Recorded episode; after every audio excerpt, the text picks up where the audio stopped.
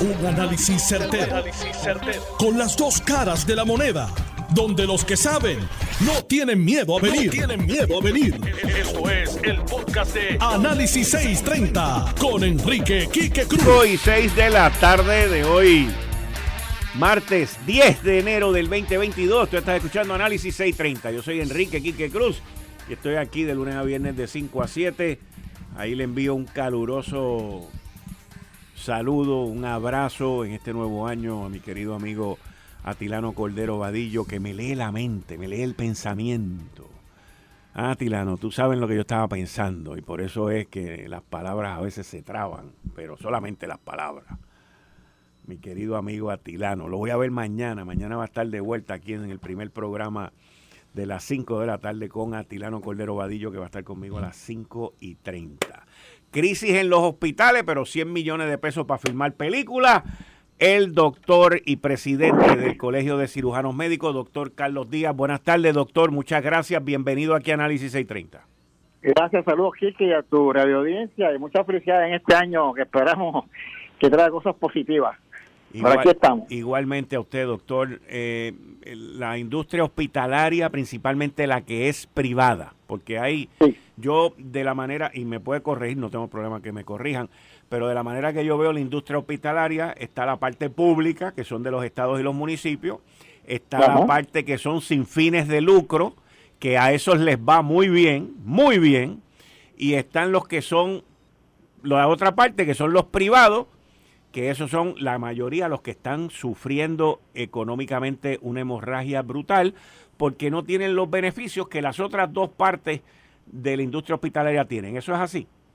Eso es así, estamos en lo correcto y que aquí 69 hospitales en Puerto Rico, en su totalidad, la gran mayoría son privados y obviamente pues están sufriendo pues la situación que hemos estado discutiendo hace ya tiempo, una crisis que hay, eh, obviamente se agudizó con la pandemia, porque tenemos que hacerte ver que los hospitales de Puerto Rico tienen que cumplir con unas acreditaciones como en cualquier parte de los Estados Unidos, eh, pero obviamente tenemos la limitación de que los pagos de, por los servicios pues son mucho menos que se le dan a los hospitales y dependen de una que estén llenos, de una capacidad que tengan sus camas llenas.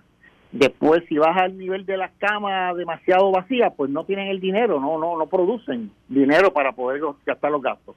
A eso súmale que estas estructuras hospitalarias necesitan renovarse, estructurarse con tecnología nueva. Porque si usted tiene médicos que hacen procedimientos ahí en esos hospitales, o cirugía, procedimientos ambulatorios, cateterismo, todo ese tipo de... necesitan un equipo nuevo y esos equipos cuestan, la tecnología es bien costosa. Y mantener eso, pues tiene unos gastos extraordinarios para poder dar los servicios a la altura de ser acreditado por las instituciones federales y estatales. Eso complica el panorama, lo pones contra la pared. Eh, obviamente, pues eh, el personal que tienen, se ha fatigado, al personal de los técnicos, enfermeras y médicos se han ido. Muchas veces tenemos médicos que pueden producir 10 procedimientos en un día, pero no tiene el personal para poder hacerlo, entonces produce menos estudios, menos procedimientos, pues menos produce el hospital, menos ganancia tiene el hospital. O es una cadena eh, que va todo atado de toda la crisis que hemos identificado de la falta de técnicos y del personal y de los médicos que se están yendo de Puerto Rico, pues eventualmente los hospitales se afectan de una manera directa y obviamente las aseguradoras que siempre como le pasa a los médicos y a los proveedores, pues pagan ahí a pujones a los hospitales, eh, tratando de mejor no pagar que pagar a las aseguradoras. Esto es un círculo vicioso que no se ha podido mejorar por décadas. ¿eh? Y va a explotar y está explotando. Ahora, eh, ¿qué, qué, qué se puede hacer al respecto en una situación? Yo, por ejemplo, conozco el, el caso que salió la semana pasada en la primera plana del periódico El Nuevo Día, que yo escribí una columna al respecto. ¿Por qué nosotros tenemos que ser parte de la quiebra del hospital maestro, por ejemplo? Y yo digo que no todos somos parte. Usted es parte de la quiebra, aunque sea médico y no siendo médico, también sería parte, porque si esas entidades no pagan la luz, no pagan el agua, nosotros lo tenemos que pagar. Y, y, lamentablemente aquí tienen el ay bendito, de, porque es un hospital y hay gente que está allí, esto y lo otro, pues no se le corta la luz. Y yo soy de la línea que doy la, doy la crítica, la, doy el problema y doy la solución, que digo, pues mire, haga una notificación pública. en 30 días a esta gente le vamos a cortar la luz, los que estén ahí váyanse porque le vamos a cortar la luz. Y cada cual que decida lo que tiene que hacer. Ahora, ahora, ¿qué se puede hacer con esta situación? Porque yo inclusive tengo conocimiento, que estoy seguro que usted va a saber de quién estoy hablando, pero no voy a entrar en el tema del nombre ni de dónde está ni nada. Por ejemplo, una institución eh, privada, una institución privada de hospital, que por décadas lleva haciendo 20 embelecos financieros, que últimamente consiguió por unos inversionistas que le compraran las deudas y le dieron un paquetón de millones de pesos. Y todavía tiene problemas pagando las obligaciones que tiene. O sea, porque aquí también hay un issue de administración. Sabemos que la ah. pandemia, esto, lo otro, pero, pero también hay cosas de administración que, que, que se tienen que tomar en cuenta estamos claros, o sea, no, esto es una, una combinación de factores, fíjate que este es multifactorial, estamos de acuerdo. Cuando tú tienes, se te aprieta, se te apretan los, los, los bolsillos, pues tú tienes que buscar la manera de tener estrategia y tener la habilidad de ser innovador y, hacer, y cambiar y, prepararse para lo que venga. Estamos de acuerdo que hay unas cuestiones, unos conceptos administrativos, pero obviamente también tenemos que entender que, que mucho de, de, la, de la demanda que estamos teniendo es una combinación también de posiblemente algunos que administran, pero también de la falta de ingresos adecuados. Eh, los gastos han aumentado dramáticamente eh, y, obviamente para estar a la altura de una buena medicina, a nosotros, en Puerto Rico, eh, tenemos por, por décadas hemos tenido un discrimen, parece que esto se va acentuando, según el costo lleva aumentando, un discrimen que a nosotros no nos pagan igual que en los Estados Unidos. Las más aseguradoras, tanto el mismo Medicare del cual dependen muchos hospitales, porque son pacientes de más de 65 años, le pagan menos de la mitad que lo que pagarían a los Estados Unidos eh, por nuestra condición política que tenemos.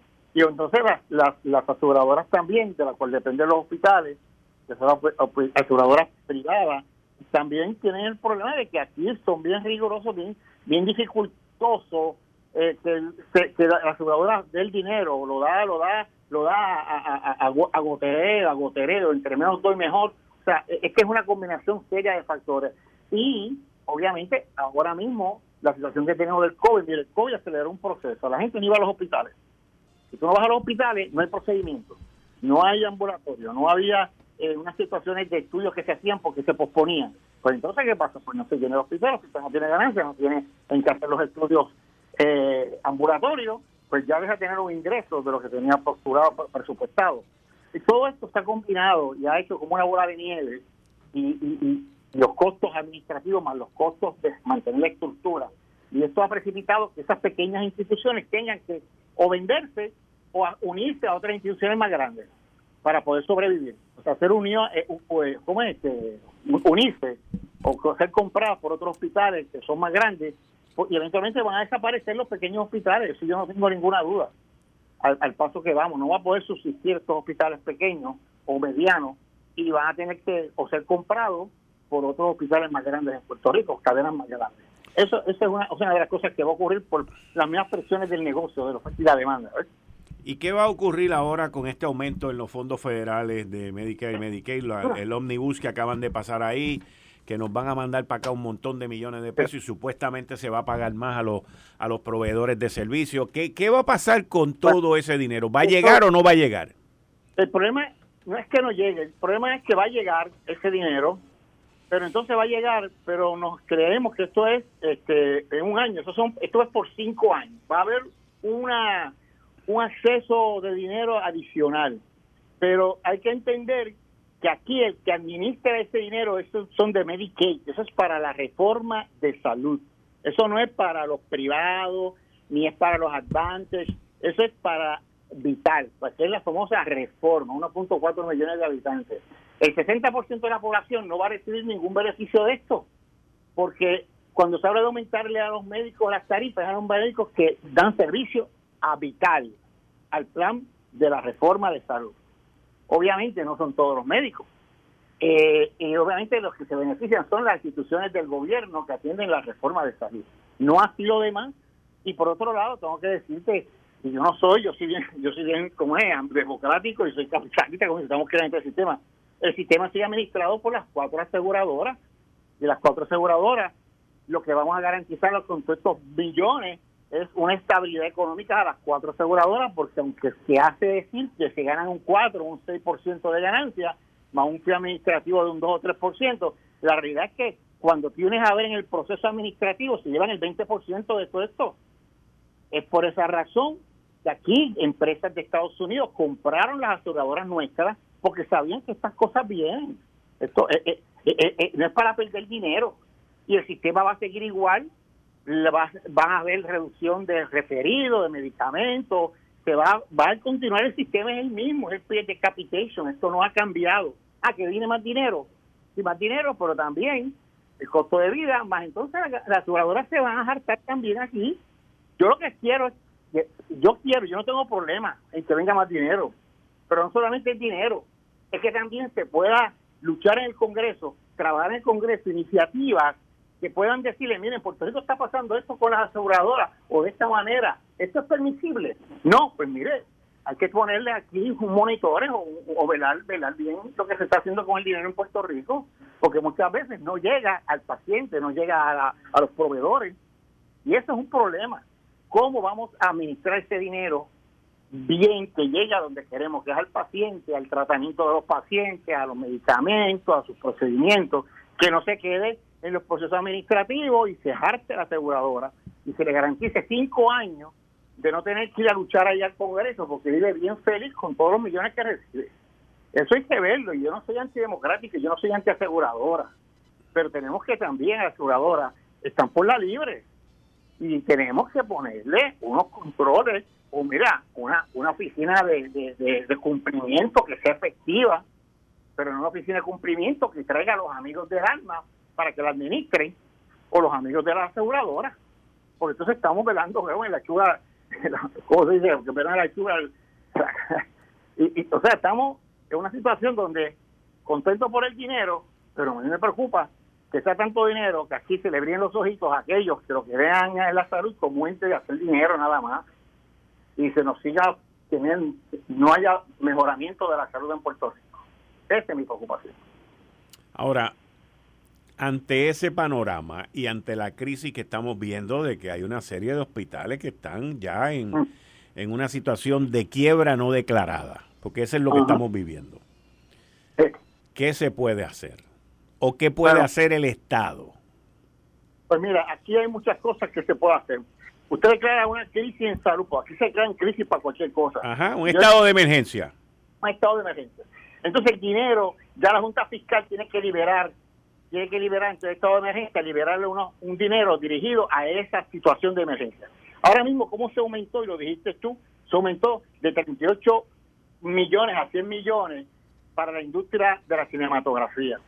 Mira, yo soy una persona que me gusta el desarrollo, pero Puerto Rico es un país pobre, que tiene unas necesidades, hay unas prioridades. Aquí se le quitó el 4% a los médicos, para que era un incentivo para retener médicos y médicos que regresaran. Se le quitó, pero entonces se le da a la cinematografía. O sea, qué preocupación, qué, es lo esencial en el país, la salud o un grupito de los cinematografistas. O sea, yo no estoy diciendo que sea malo, pero hay unas prioridades en el país y se nos está cayendo el sistema de salud, pues hay que inyectar, el centro médico se nos está cayendo encima. Pues caramba, vamos a poner el dinero donde realmente sea. Vamos a hacer una serie de órdenes ejecutivas que se pueden hacer ejecutivas para que el sistema de, del tratamiento de los pacientes, de los referidos, se, se abole, que las aseguradoras no tengan que poner reglamentaciones. Cuando hay una crisis de salud, como ocurrió hace unos meses atrás, que hubo una orden ejecutiva, estableció que las aseguradoras no tenían que exigir referidos, no tenían que exigir tampoco justificación de nada. El paciente iba directamente a la farmacia, el paciente iba directo a su médico, el paciente iba directo a sus procedimientos sin pedir permiso a la aseguradora. Y eso se hizo por una orden del gobierno no tuvo que pasar por la legislatura. Cuando una crisis, vamos a movernos hacia eso, van a ser esta crisis por uno o dos años, lo que vemos la luz en el camino y estabilizamos las finanzas.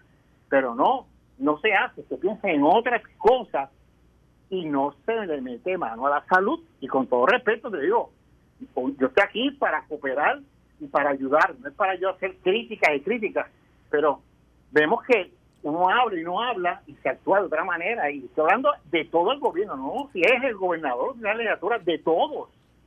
Eh, ahí están, están por la... Nadie quiere meterle a esto la mano. y se, y, se me están yendo los médicos. Mira, ahora mismo las aseguradoras tienen unas clínicas ambulatorias. Pues mira, ellos van a contratar sus médicos, ya cierran las redes, van no pueden competir los, laboratorios, no pueden competir las farmacias porque ellos escogen sus farmacias, sus laboratorios y sus médicos. Pues mira, van a cerrar laboratorios, van a cerrar farmacias, van a cerrar prácticas médicas, pero el gobierno no hace nada no hace nada. Como un proveedor, una aseguradora se convierte en proveedor. Eso es mi, en cualquier parte es kickback. ahora, esta crisis que está viviendo ahora le conviene a las aseguradoras que ya tienen la estrategia implementada de dar centros de servicio médico. Claro, con la justificación de que no hay bendito que no haya acceso, no hay otro, justifican sus propias ganancias. Aquí las aseguradoras han sido el ente que ha ganado millones y millones por los últimos años durante la pandemia. Eso está en las estadísticas, están ahí los números, 220 millones, 170 millones de ganancias. Entonces, ¿quién es el ente que gana?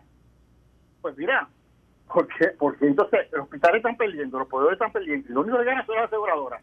No es que seamos anti-aseguradoras, pero entonces aquí la balanza se está yendo para un solo lado y nadie está tratando de por lo menos levantar un poco esa balanza de los otros proveedores. La, ganancia se la está llevando a la aseguradora. Y con respeto, fantástico que existan, fantástico que estén en la industria de la salud, yo no tengo problema, pero el gobierno tiene que hacer una, acción concertada de ponerle más controles a la aseguradora, exigirle más a las aseguradoras y por otra parte buscar incentivar aspectos de la medicina y no aspectos que son más de otras cosas como la industria de la cinematografía, que vuelvo y te digo, que venga gente de Estados Unidos y Puerto Rico y meta dinero en Puerto Rico, que meta mano aquí toda la industria de Estados Unidos y que gusta Puerto Rico y que sean ricos y millonarios, pero si los pero no se los incentivos del gobierno. El gobierno no es para lucrar el bolsillo de los de, gente pudiente, es para dar servicio a la gente. Y lo que estamos es garantizando que se lucre un grupo de los cinematografistas cuando hay una necesidad en salud, que es lo más importante en un país. Doctor Carlos Díaz, como siempre agradecido, muchas gracias. No, siempre a tus órdenes y muchas felicidades este año y siempre a tus órdenes. Igualmente, igualmente a usted y a su familia. Muchas gracias. Ahí ustedes escucharon al presidente del Colegio de Cirujanos Médicos, el doctor Carlos Díaz, cardiólogo. Conozco hace muchos años.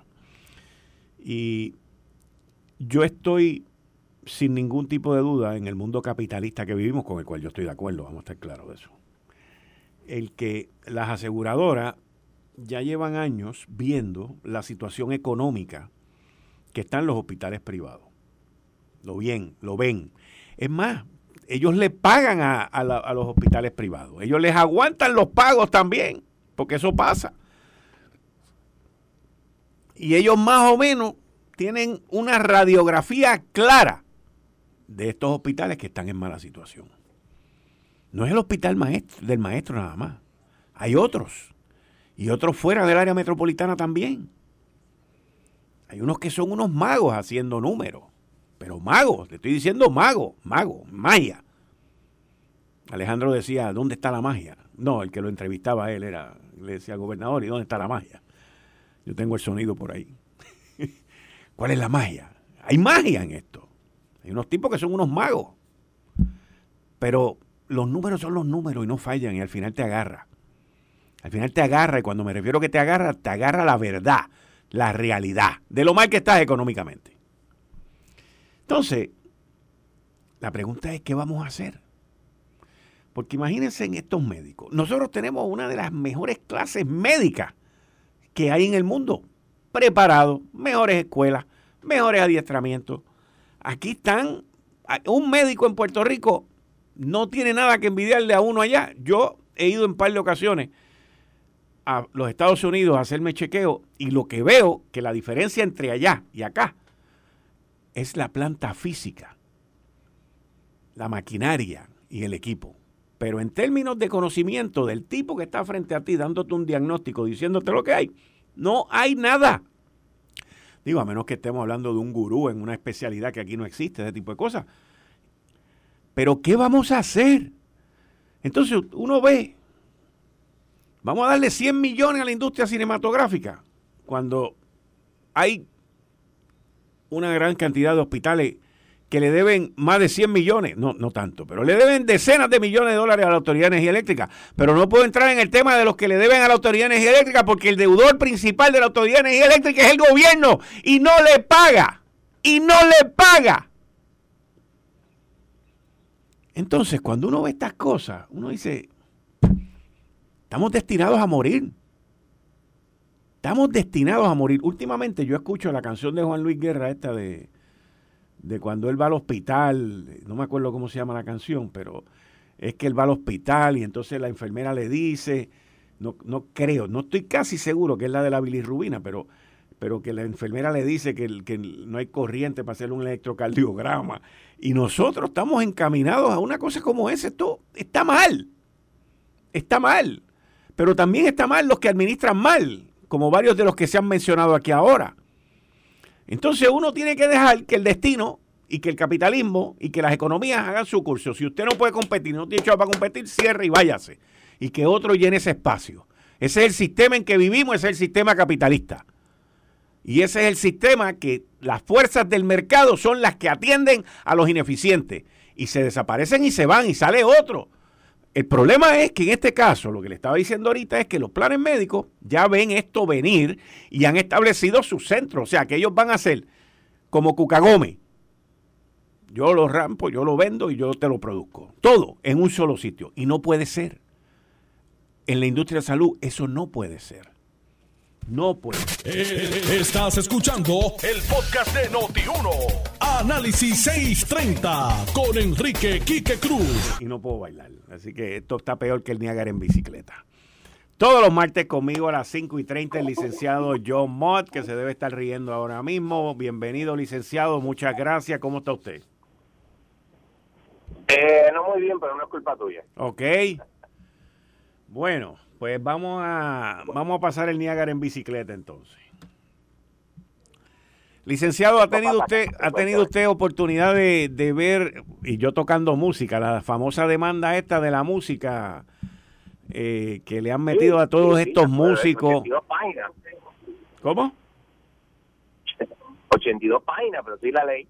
82 páginas e inclusive José Alfredo Hernández Mayoral sacó una columna hoy que vi gran parte de ella en el periódico El Nuevo Día haciendo un análisis de que, y, él dice que una de las cosas que, más difícil se le hace a los, a los que están demandando es que esperaron desde los 80 para demandar ahora. Eh, pero, ese es el defecto que tiene la, demanda. Ese es el defecto que tiene la demanda. En mi opinión, sí, José Alfredo sabe de eso. De hecho, él y yo estamos envueltos en un pleito donde él es el abogado del demandante, yo de los demandados, que también es de copyright infringement, pero no de música, sino otra. Y, y ese, ese, ese, ese es un defecto grande, el que tienen ahí de haber esperado tanto tiempo, dejarlo pasar y no haber demandado. Eso depende. Ok. Eh, Prueba de todo esto, que depende del juez que, toque, porque en, en, las etapas de, la, de una demanda federal, que es un poquito diferente a una demanda eh, en la cuestión de Puerto Rico, es que lo primero que ocurre es que uno pide una desestimación de la demanda. Eso, es un automático. Si se sobrevive eso, eh, lo segundo que ocurre es que hay un descubrimiento de prueba que es carísimo por eso muchos casos se muchos casos se transiguen precisamente por el costo enorme de la del descubrimiento de prueba. Pero claro, es un caso de mucho dinero. Entonces, pasas a la etapa de sentencia sumaria. Es que tú le dices al juez, que aquí no hay eh, diferencia sobre los hechos hechos materiales. Lo único que hay que interpretar es el derecho. Obviamente, pues eso es un poquito complicado. Entonces, se decide si sobrevives esa, como demandante, pues entonces vas a juicio. Ya juicio, pues ya es más problemático. Y aún después de juicio, pues vas a la etapa, si ganas el juicio, vas a la etapa se llama el no obstante veredicto, que tú dices, no, güey, es que el, jurado se equivocó, que le dices también, mira, la cantidad es muy alta. Después de todo eso se resuelve, vas a la apelación. Todo ese proceso tan largo, a veces, no a veces, usualmente conlleva que uno vaya a una transacción. Claro, el problema también aquí es que estamos hablando de cantidades industriales de dinero. Porque imagínate todo, todo el dinero que, todos los profits que se han hecho con estas canciones.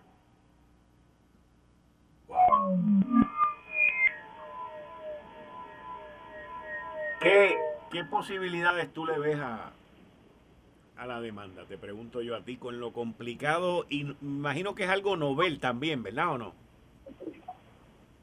No, no es novel. La, parte que va a ser problemática, como te dije, la parte de, del tiempo que se tardaron. Eh, y cuando eso ocurre, muchas veces dice, pues esto ya está en el public domain. Ah, ok, ok. Entonces, al de public domain, pues tú puedes este, usarlo como tú quieras. Eh, yo mire, hay una parte donde se ponen las notas de la canción. Yo estudié música, aunque no lo creas. ¿okay? Y yo mire las notas. Yo dije, contra, esto es como el 90% copiado. ¿En serio? ¿En serio? Sí, eh, sí 80-90% copiado. Sabes que la música tiene este siete notas, tiene bemoles y tiene este el bemol y el agudo, que los los los, flat y los y los este, high notes. O sea que eso le añade, son 7, 21 notas, eh, y a eso le añade que cada nota tú la puedes dividir, usualmente se divide eh, en cuatro, puedes dividirla en cada cuatro en octavo, en cuatro, cuatro, tú ves una repetición de la misma. Y entonces tú ves tal vez una diferencia de un silencio, un silencio es cuando no hay nota. Eh, y, tú ves otra cosa y dices, pero espérate, espérate, no ya esto bien. Y lo tuve que mirar dos veces. Y, prácticamente diciendo, claro, es lo que pusieron en la demanda. Yo no vi la música completa. Porque, este, yo dejé de tocar música ya en los 90 no fuera un profesional ni una Tú, tú has llevado, ya que me mencionas sobre casos de copyright, ¿has llevado casos de, copyright que tienen que ver con, con música anteriormente? Te pregunto. No, con, con música no. Eh, eh, me han contratado para bregar con ellos y he tenido que decirle, mira, I'm sorry, pero aquí no hay caso. Ok. Por, por cuestiones que son aparte de la música, es cuestiones de, de mira, brother, tú no tienes un copyright. Porque tú, tienes que cumplir con ciertas cosas para tener un copyright. Te, tengo que decir que cuando salió la noticia, eh, digo, para empezar, el tecnicismo de lo que tú me acabas de, describir ahora, que honestamente te tengo que decir, lo has descrito de una manera muy simple y, y, lo, y, lo, he podido entender por primera vez. Porque cuando sale la noticia, la noticia para mí fue tan confusa como que yo entendí al principio que había un montón de gente que estaban demandando a Luis Fonsi. Y yo decía, pero ¿cómo Daddy Yankee va a demandar a Luis Fonsi si los dos estuvieron juntos en Despacito? No, no.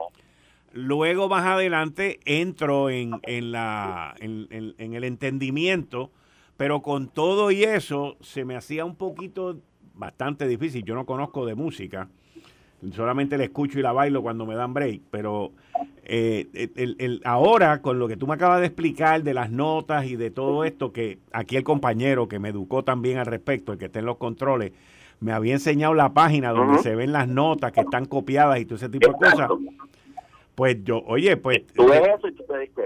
te, tengo que decir que digo, de mi punto de vista de no abogado, non lawyer, este, veo es que, que, que aquí hay un caso que, que está interesantísimo. Yo lo veo como un caso de dinero. Todo, en todos los casos civiles, usualmente este tipo de casos de copyright, daño y es una cuestión de dinero. It's a business decision. Eh, ¿Cuánto va a valer, etcétera, etcétera, etcétera? Son otros 20 y, y te pregunto, porque no, yo no he leído la demanda, tú te la leíste eh, ¿las disqueras están demandadas? Pues mira, no me acuerdo porque en realidad, aparte de mirar por encimita lo, lo... hay algunas disqueras, pero es mayormente los artistas Ok. Digo, porque ahí, ahí, también hay billetes, ahí también hay billete en bruto con las disqueras. Claro, por eso te digo, esto es una cuestión de dinero. O sea, todo te puede costar. Tú tienes que, eh, en este tipo de cosas, literalmente, y que este es el cálculo que tú haces, ¿cuán probable es que tú ganes o pierdas? Vamos a decir que tú eres el, la disquera. ¿Cuán probable es que tú pierdas? Tanto por ciento. ¿Cuánto tú crees que le daría a un jurado? Tantos chavos. Tú, tú sacas el por ciento que tú crees que tú pierdas de esa cantidad que tú crees que le daría a un jurado. Y de ahí tú empiezas, obviamente debajo de ese número, tú empiezas a negociar. Si es que tú crees que puede, pero acuérdate que está el factor aquí de prescripción, o no de prescripción la palabra correcta, sino de, eh, eh, aquí no hay copyright porque esto está en el public domain. Pero es un tipo de prescripción. Eh, licenciado John Mott, cambiando el tema, cambiando el tema. Ha habido, ha habido algo en términos de la Junta de Supervisión Fiscal. Mañana eh, se va a llevar a cabo, según lo que tengo entendido, la vista oral en el Tribunal Supremo de los Estados Unidos sobre los requerimientos de, documentación y todo esto que el Centro de Periodismo Investigativo ha llevado en contra de la Junta de Supervisión Fiscal, que hasta ahora han perdido en, en, distrito y en el apelativo. Sí. pero yo quiero hacer unas cosas. Hay una cosa, siempre yo digo, cuando tú llegas al Supremo y antes, tú tienes la parte teórica, que es la parte de lo que dice la ley, los casos, tienes la parte práctica. Cuando el Supremo te expide un certiorari, el 70% de las veces revoca al tribunal de instancia y al tribunal apelativo. En el tribunal apelativo te revoca. Eso exactamente fue lo que pasó en Baello. Ganaron en distrito, ganaron en circuito y el Supremo les mató el pollo en la mano a Jimmy. Eso uno. Dos, en este caso, interesantemente, el gobierno de Estados Unidos pidió intervención como amigo de la Corte a favor de la Junta. Y no solamente eso, sino que va a argumentar oralmente el día de la vida mañana. Yo voy a tratar de estar disponible para, para escuchar. Así que no es tan sencillo, ah, ya ganamos, así que debemos ganar. Nada tiempo ya. Tú puedes ganar, obviamente, y sería lo ideal en términos de la información, etcétera. Pero una vez el gobierno de Estados Unidos entra en la ecuación, la cosa cambia. Yo siempre he pensado, analizado, creído y entendido que bajo la ley promesa y de la manera como se hizo la ley y se implementó la ley, siempre he visto una relación bien, no sé si la palabra es intrínseca, pero bien de cerca, bien de la mano entre el Tribunal Supremo y la implementación de la ley. No sé si me entiendes claramente lo que quiero decir. Yo te voy más, yo estoy de acuerdo contigo, pero te voy más allá. ¿Qué, ¿Por qué el gobierno de Estados Unidos está interviniendo? ¿Por qué le importa al gobierno de Estados Unidos Pregúntate por qué. ¿Será que el gobierno de Estados Unidos le estaba diciendo a la Junta lo que tenía que hacer? Bueno, por lo menos en la ley promesa se lo dice. En la ley se lo la ley promesa es una ley. Yo sé, pero le da unas instrucciones, está escrita por legisladores demócratas y republicanos, donde está... Pero yo, yo siempre he visto, yo siempre he visto esa conjugación, esa unión. Es como si fuera madre e hijo entre el Tribunal Supremo de los Estados Unidos y la ley promesa, porque inclusive el Chief Judge Rogers y el, que que, que, ella, que fue eh, fuera la juez. fue, eh, eh, eh, ¿Cómo? ¿Cómo?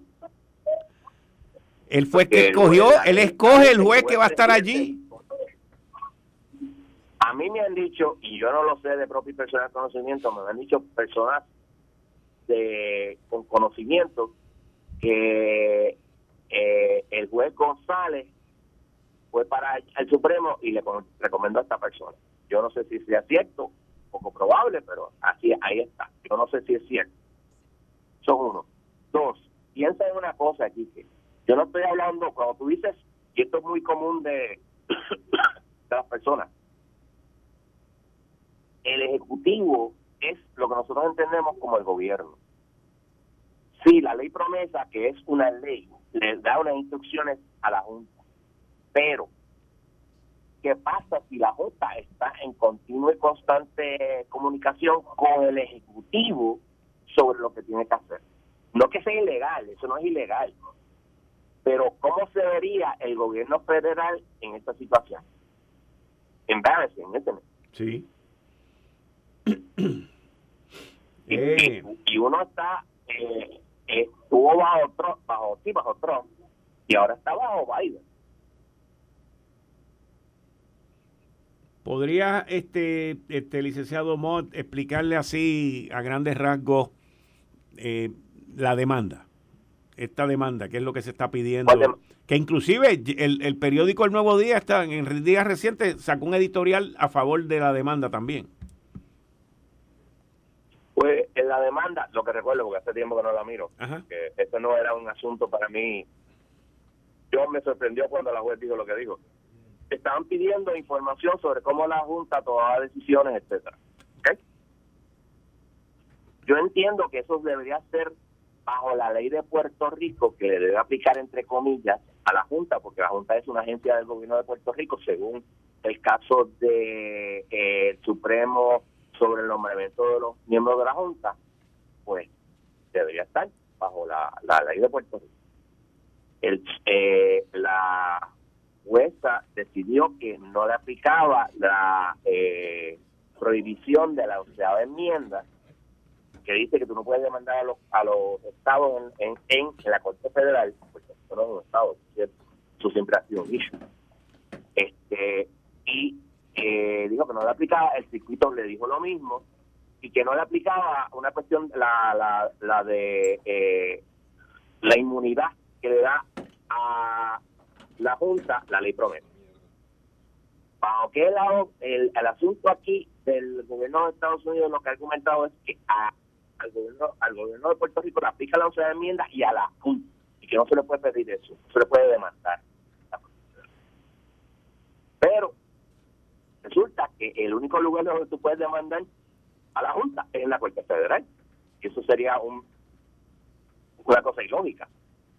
Imagínate lo siguiente. ¿Qué pasa? Poco probable que ocurra. Que vengan ella, ¿sabes qué? A, Puerto Rico no le aplica la ansiada enmienda, por lo tanto sí procede.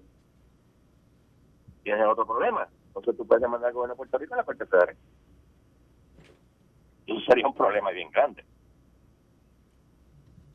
Hmm. Ok. Eh, te pregunto, saliéndonos de ese tema, entrando en otro tema que es todavía la quiebra que nos persigue de la Autoridad de Energía Eléctrica, eh, ahí no ha ocurrido mucho, ¿verdad? Lo único que ha ocurrido y es periferal a la quiebra es que el, como yo esperaba, eh, el presidente de la Cámara dijo que van a demandar para impugnar la ley, no, no la ley, sino la extensión del contrato de Luma.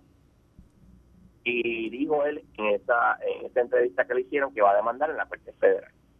Yo no tengo problema con eso, porque pues hay que demandar a la Junta también. Este, y, y la autoridad tiene que demandar a la autoridad y tiene que demandar a las agencias que, que autoridad está en, en quiebra, eh, y que supuestamente quiere llevarlo con el Senado. Y eso va a ser otro issue. Que yo creo que es político, pero pues ahí la demanda.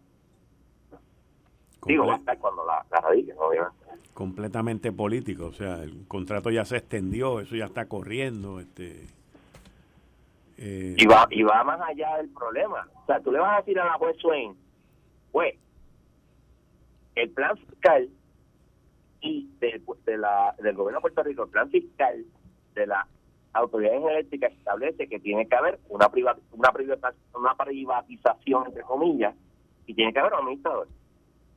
Esto es una manera de evitar eso. Porque entonces, si no la, extensión es ilegal, pues entonces el, el contrato expiró.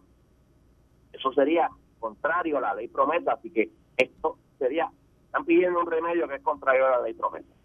¿Qué tú crees que va a decidir la jueza? A esto, le añade que va a poder demostrar el gobierno de Puerto Rico que sacar a, a la compañía esta en este momento va a costar más caro que traer una nueva. ¿Qué tú crees que va a decir la juez? Bueno, lo, mismo que dice la Junta siempre, que es la excusa, no es la excusa, es la razón siempre válida, que eso no cumple con el plan fiscal y se acabó, se acabó la fiesta, váyanse para su casa, no roben más. Exacto. Lo único bueno que puedo decir es que los abogados de la legislatura son muchísimo más, que son muy competentes, por cierto, por lo menos los que usan a Partito Hernández, este, eh, son mucho más baratos que los abogados del gobierno de Puerto Rico y de la Junta.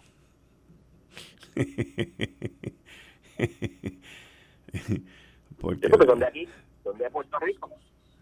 Porque la Junta le tiene el, el leash, el, ¿cómo se dice el leash en español? Este, el cordel bastante apretado al presupuesto de la Cámara. Y del Senado también, a los dos. A los dos, pero te digo, tú sabes, este, el gobierno de Puerto Rico son mil pesos la hora y la Junta ya tú sabes. Wow.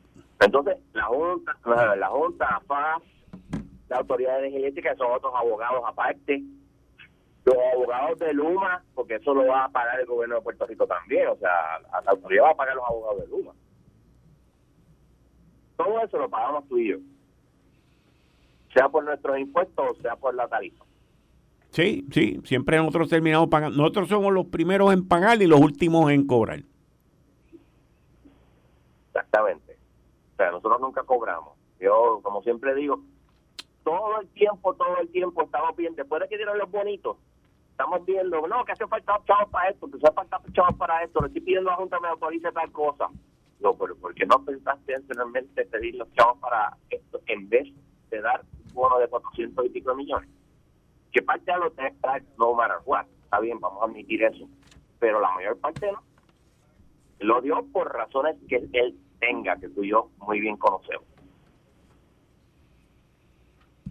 Muy bien. John, muchas gracias, que te mejore, que todo salga bien y espero vernos pronto y muchas gracias. No hay problema, cuídate. Esto fue el, podcast de Notiuno. Análisis 630 con Enrique Quique Cruz. Dale play a tu podcast favorito a través de Apple Podcasts, Spotify, Google Podcasts, Stitcher y notiuno.com.